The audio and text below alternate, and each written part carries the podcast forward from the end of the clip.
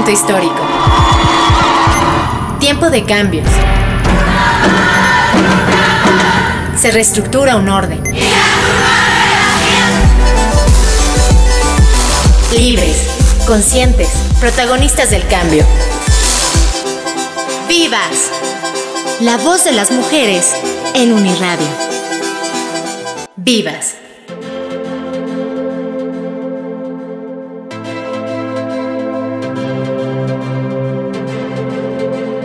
Buena noche, qué gusto saludarles. Soy Ginarelli Valencia y ya estamos en un episodio más de Vivas, el programa de equidad de género de Uniradio, la estación de la Universidad Autónoma del Estado de México.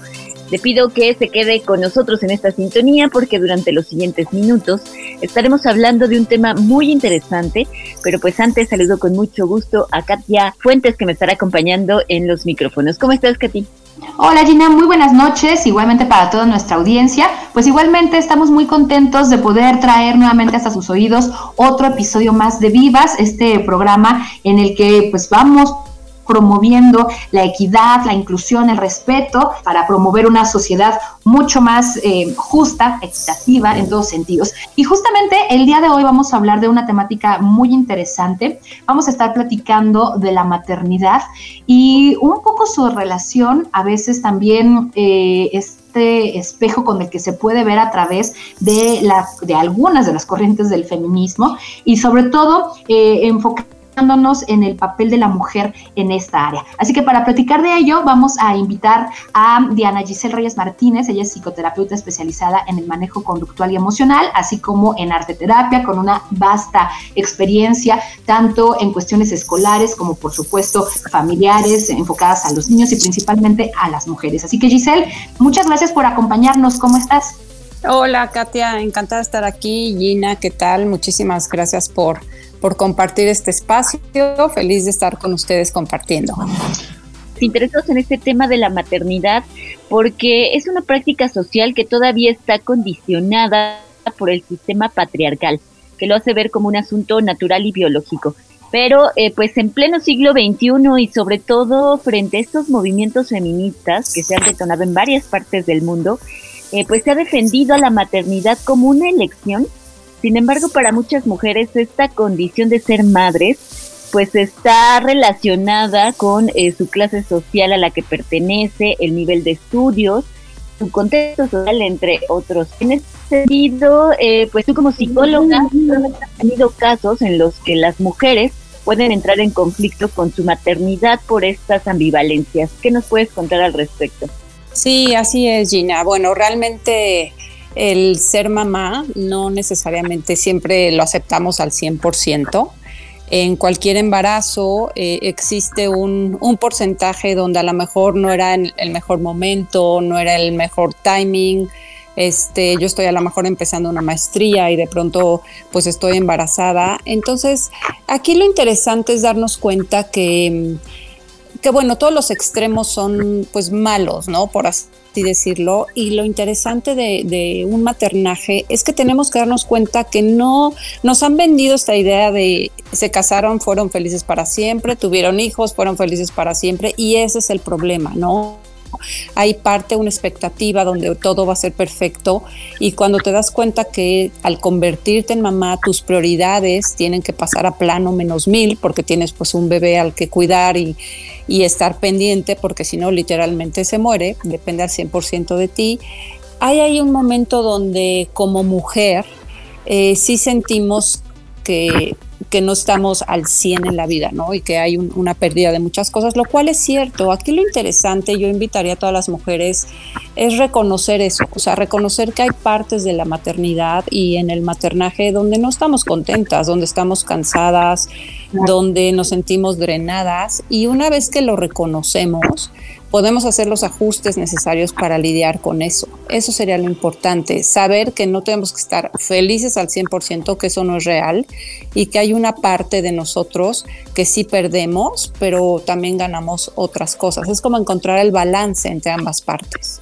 Exactamente, Giselle. Y bueno, pues decíamos al inicio del programa que hoy vamos a platicar de este tema tan interesante, porque como decía Gina, pues en los últimos años el boom de los movimientos feministas se ha eh, pues nutrido también de estas charlas respecto de la maternidad, porque en sí en el feminismo existen diferentes corrientes o diferentes visiones. Algunos están completamente en contra de, de la maternidad, entendiéndolo como un medio de subordinación y de control por parte de la dinámica patriarcal.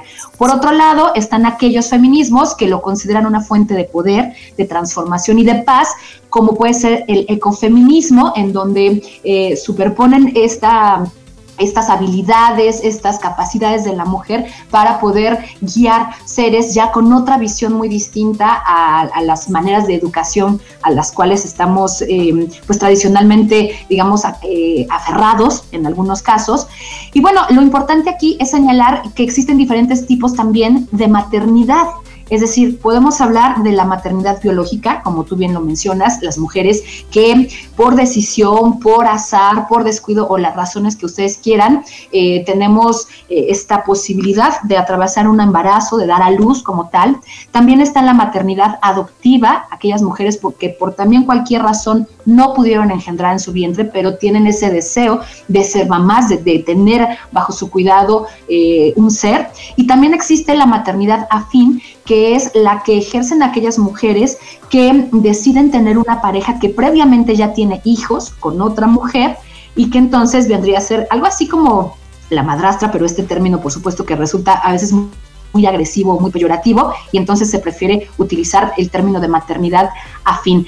Con toda esta información, hablabas tú, Giselle, de esta importancia que tiene ahora entender que ya no es necesariamente obligatorio que las mujeres nos veamos eh, con esta mm, obligación de convertirnos en madres. Es decir, nos podemos sentir libres de elegir cualquiera de este tipo de maternidades eh, que acabamos de mencionar, pero todo esto lleva responsabilidades, conlleva también retos y además también no siempre está a, la orden, digamos, de los deseos o de las elecciones de la mujer, porque aquí también se superponen las cuestiones del contexto de estas clases sociales que decía Gina, del tipo de sociedad en el que estamos. Entonces, ¿cómo todos estos factores que son tantos y tan complejos, Giselle, nos pueden abonar o cómo nosotras como mujeres podemos entender que la maternidad puede ser variada, puede ser elegida o no elegida y cada uno de las decisiones o los deseos que tengamos puede estar bien.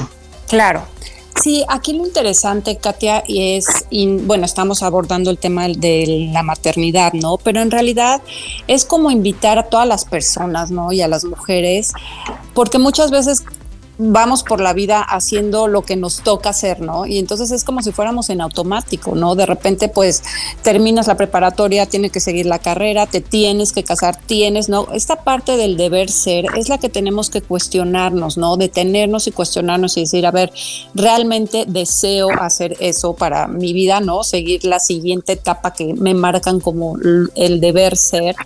Y aquí lo interesante es esta parte que, tú propones, ¿no? Que hay diferentes tipos de maternidad y yo creo que la clave es que podamos detenernos y pensar, o sea, realmente eso es lo que quiero, qué implicaciones conlleva, eh, qué cosas necesito dejar, pero qué cosas voy a ganar, como tú bien dices, ¿no? Ahora sí que a mayor libertad, mayor responsabilidad y también, bueno, si tengo eh, conmigo un ser humano que depende de mí, bueno, eso va claramente va a repercutir en muchísimas cosas que tendré que poner pausa para poder dedicarme al 100% a, este, a esta persona, ¿no? Entonces yo creo que aquí lo interesante es...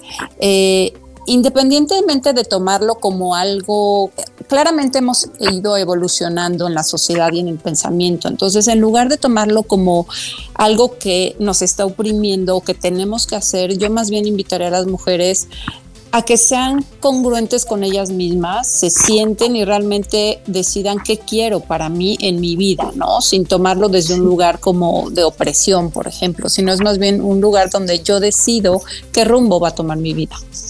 Claro. Bueno, pues invitamos a todos los que nos están escuchando a enviarnos sus comentarios y sugerencias. Recuerden el teléfono en cabina 722-270-5991 o también nos pueden mandar un mensaje de WhatsApp al 72 25 91 36 33.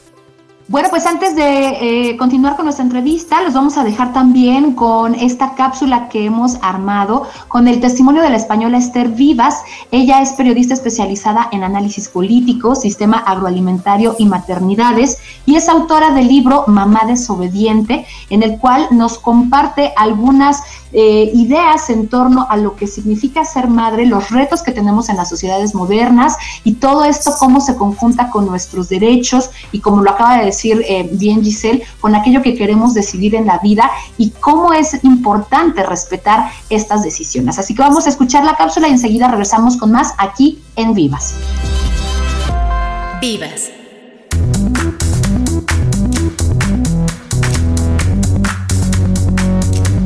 Bueno, a partir de mi experiencia materna he hecho este trabajo, este libro, Mamá desobediente, que es una reflexión desde un punto de vista feminista sobre la necesidad de valorar la maternidad, de visibilizarla sin caer en una idea romántica o idealizada, pero sí darle el valor social, económico, histórico que tiene que le ha sido negada.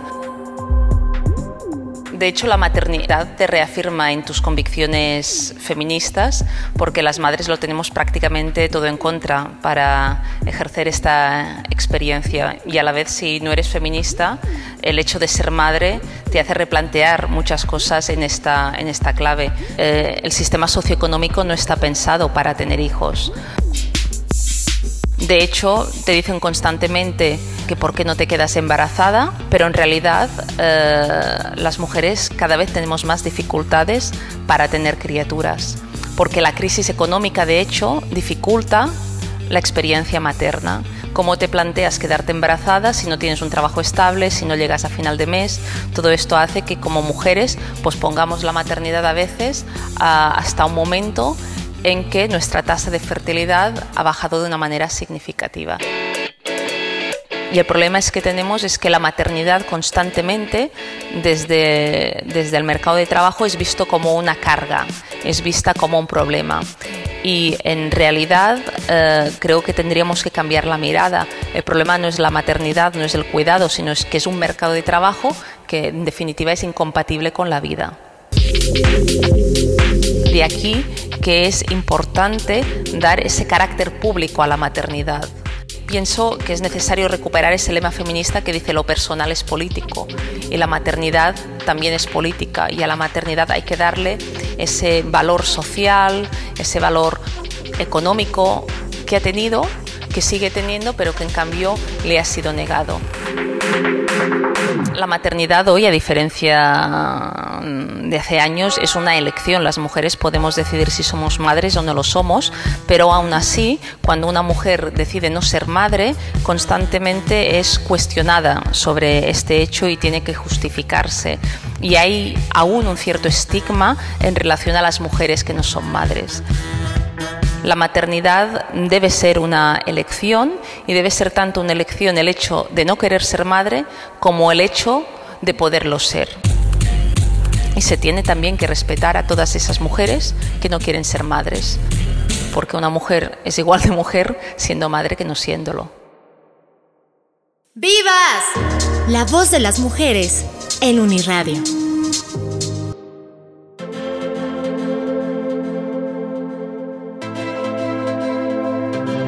Estamos de regreso platicando esta noche con Giselle Reyes. Ella es psicoterapeuta especializada en el manejo conductual y emocional.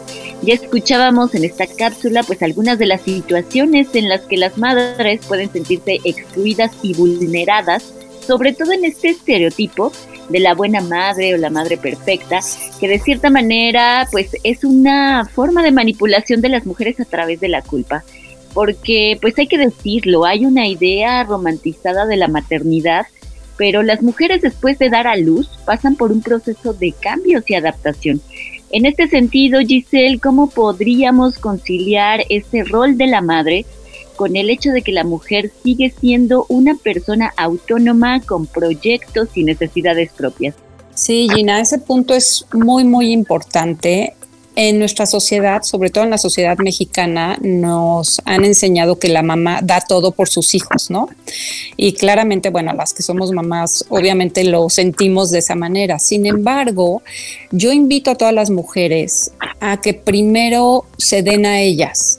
Y es muy difícil cambiar como este, este tipo de creencias, pero cuando las mamás damos al 100% a nuestros hijos, nos empezamos a sentir drenadas. Eh, la culpa es una de las emociones que no nos sirve absolutamente para nada, porque nos lleva en una espiral hacia abajo, no nos hace evolucionar.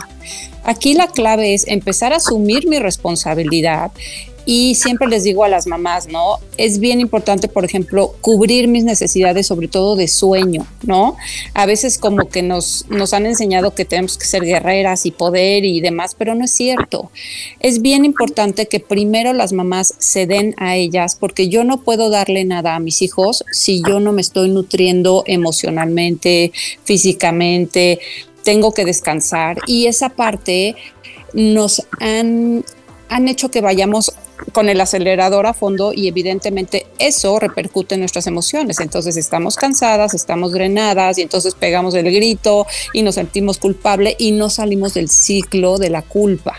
Para salir de ese ciclo es saber que necesito darme a mí primero, tener espacios de dormir bien, de comer bien, pedir ayuda. Las mujeres ya casi no pedimos ayuda, entonces hay mujeres que trabajan y también son mamás, pero tenemos que poder con todo y no, se vale decir estoy agotada, estoy cansada, no puedo más, necesito pedir ayuda.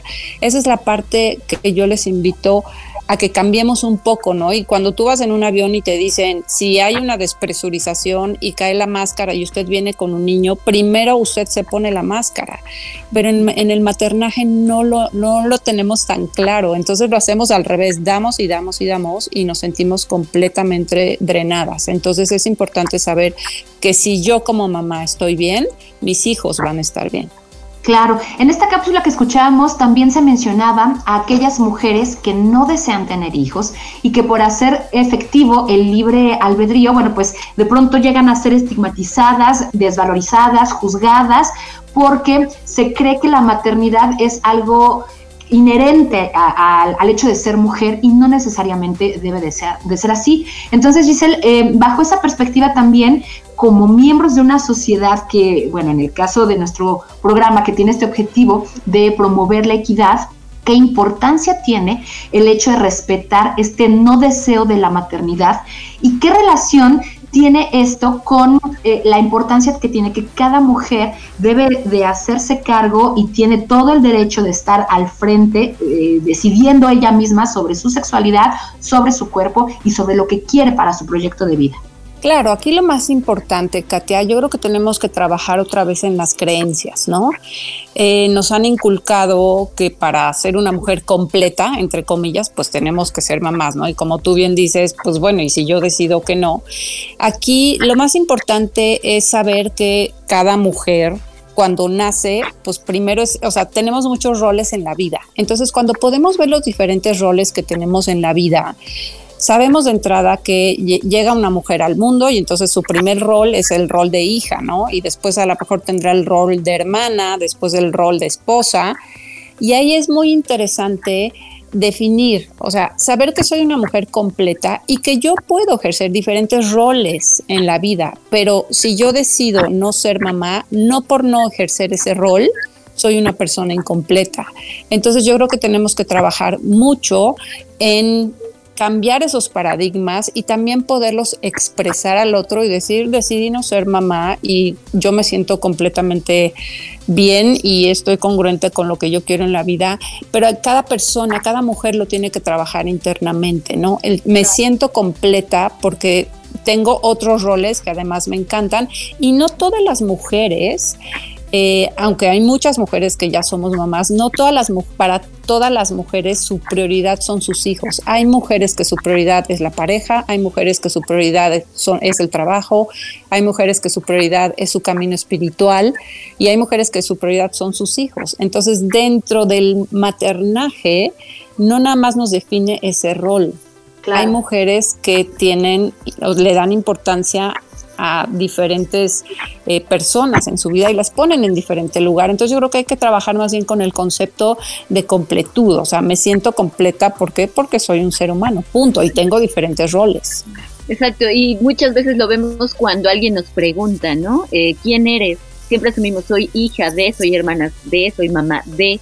Olvidamos esta parte de que somos personas antes de todos estos roles sociales. Pues Exacto. a nuestra audiencia, pues a que nos eh, llamen también, que nos escriban a través del Facebook en Uniradio 99.7. Nos vamos a ir con otra pausa. Rápidamente vamos a escuchar el tema You Don't Own Me a cargo de Leslie Gore. Ojalá que lo disfruten y regresaremos prácticamente ya para concluir con nuestra entrevista.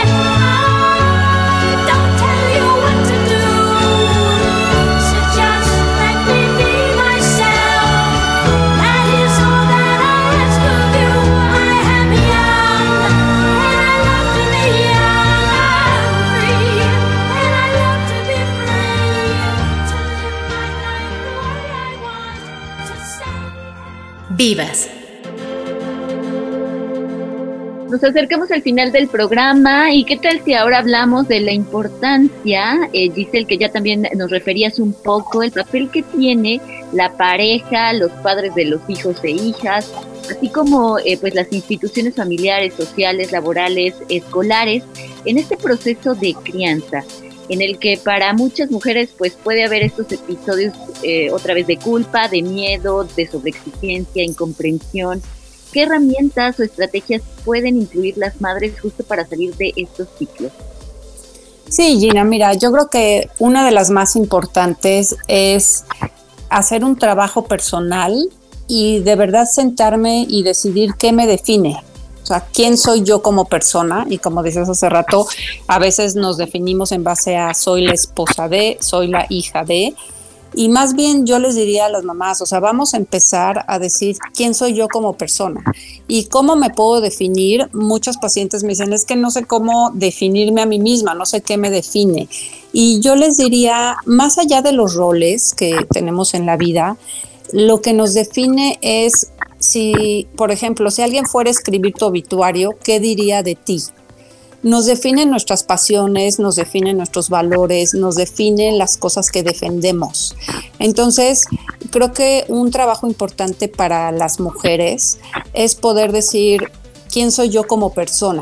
Y, como persona significa con lo que lucho, con lo que eh, opino que estoy de acuerdo, con lo que no estoy de acuerdo, con lo que me ha formado como ser humano, pero no tanto en términos de género ni de rol. Y también invitarlas a saber que no todos los momentos de la maternidad tienen que ser felices y maravillosos. hay momentos donde estamos cansadas, donde ya no queremos y se vale, o sea, se vale reconocernos, pero reconocer esos momentos, pero también es importante decir, bueno, ¿qué voy a hacer para poder resolver esto que tengo. Si estoy cansada, pues bueno, buscar ayuda, ese tipo de cosas. Entonces, es, es, invitarlas mucho a la reflexión y a un trabajo interno para saber yo desde dónde estoy funcionando, ¿no? No tanto ir como en automático eh, con el deber ser que me dicta la sociedad y los paradigmas, por ejemplo. Muy bien, pues el tiempo se nos ha terminado, Giselle. Rápidamente, eh, las mujeres que nos están escuchando y que a lo mejor requirieran de una asesoría pues más puntual, más personalizada, ¿dónde o cómo te pueden contactar? Claro que sí, Katia, muchas gracias. Me pueden contactar en, Facebook, estoy como terapeuta Diana Reyes o en Instagram es maternaje.espiritual y también les dejo mi celular que es 55 54 37 97 74. Perfecto, pues sin duda eh, nos dejas con varias reflexiones, sobre todo para quienes nos están escuchando, aquellos hombres también que reconozcan eh, detrás de las mujeres con las que conviven a la persona, no a la eh, posición que juega en este momento en la sociedad. Pues queremos agradecerte mucho también eh, pues a Katia Fuentes en la producción y la co-conducción, a Carlos Cortés y Néstor Gutiérrez en la realización, así como a Katia Soto en la investigación. Pues muchas gracias, Katia. Gracias, Gina. Gracias, eh, Giselle, por habernos acompañado, igualmente a toda nuestra audiencia. Los invitamos para que el próximo lunes eh, en punto de las 9 de la noche nos sintonicen nuevamente con una emisión más aquí en Vivas. Pásenla muy bien y hasta la próxima.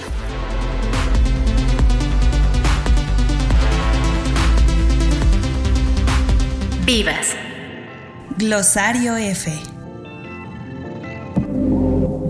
Los DINGs, por sus siglas en inglés Double Income No Kids, doble sueldo, no niños, son una nueva generación de parejas que deciden compartir sueldos, un mismo hogar y tener una vida de gozos, viajes y gastos, sin pensar en tener hijos. Según datos del INEGI, esta población de parejas ha aumentado su cifra desde 2005 en México, pues hasta 2015 ocupaban el 3.4% de la población. Los DINKs son una mina de oro para muchas empresas, ya que sus hábitos de consumo potencian la demanda de bienes y servicios en la debilitada economía mexicana. Gastan su dinero en todo tipo de productos, desde costosas prendas de vestir y lencería hasta exclusivos artículos de decoración para el hogar, por los que pagan, de acuerdo con la consultora de la Riva Group, unos 165 mil pesos al año. Las tarjetas de crédito son su método más utilizado para comprar bienes y servicios, seguido por las tarjetas de débito y en menor medida el efectivo.